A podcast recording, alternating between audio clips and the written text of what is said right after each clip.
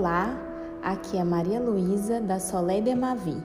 Vou trazer para vocês, através desses podcasts, alguns trechos de livros e artigos que irão nos ajudar a entender mais sobre nós, seres humanos.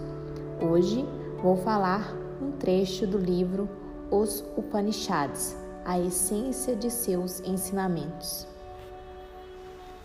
O sábio diz: a alma é, ao mesmo tempo, o universal e o individual.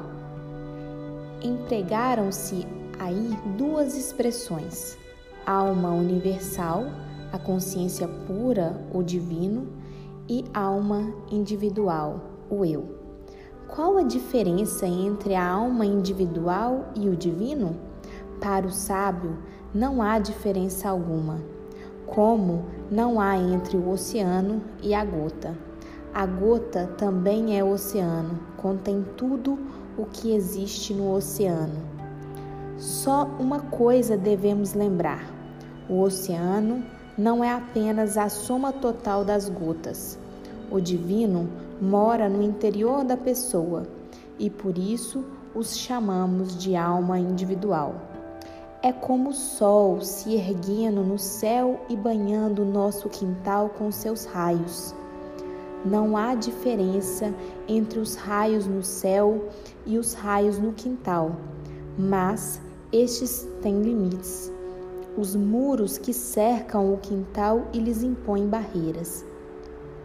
A alma universal que habita dentro de limites se chama alma individual, mas os raios do sol em nosso quintal têm limites, ou esses limites pertencem ao nosso quintal? Os muros criam obstáculos aos raios. Os muros cercam o quintal, mas pode cercar os raios? Se a luz solar em nosso quintal alimentar a ilusão de que tem limites, de que se encontra em sujeição, será chamado de ego dos raios. A alma universal encerra nos limites do corpo, recebe o nome de alma individual.